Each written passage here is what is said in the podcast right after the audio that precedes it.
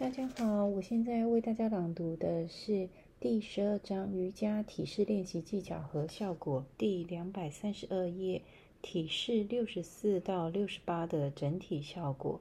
这些体式的效果非常明显，他们的练习目的在于获得脊柱的柔韧性。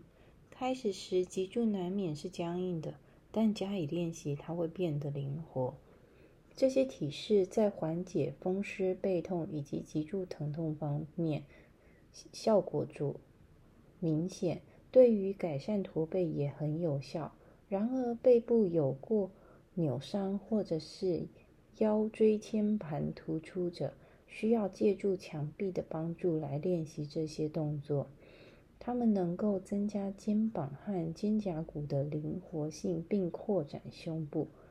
同时美化脚踝和小腿，对于腹内脏器，它们也有按摩和恢复活力的作用。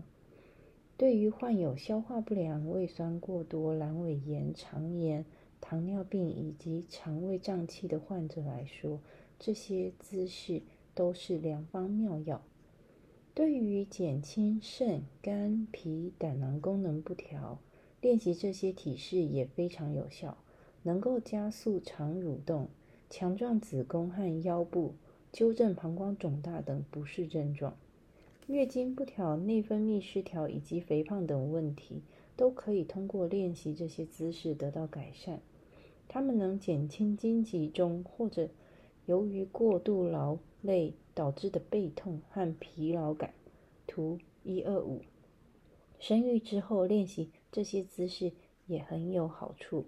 但必须借助墙面辅助。图一三零到一三二，今天就是我的朗读，谢谢大家。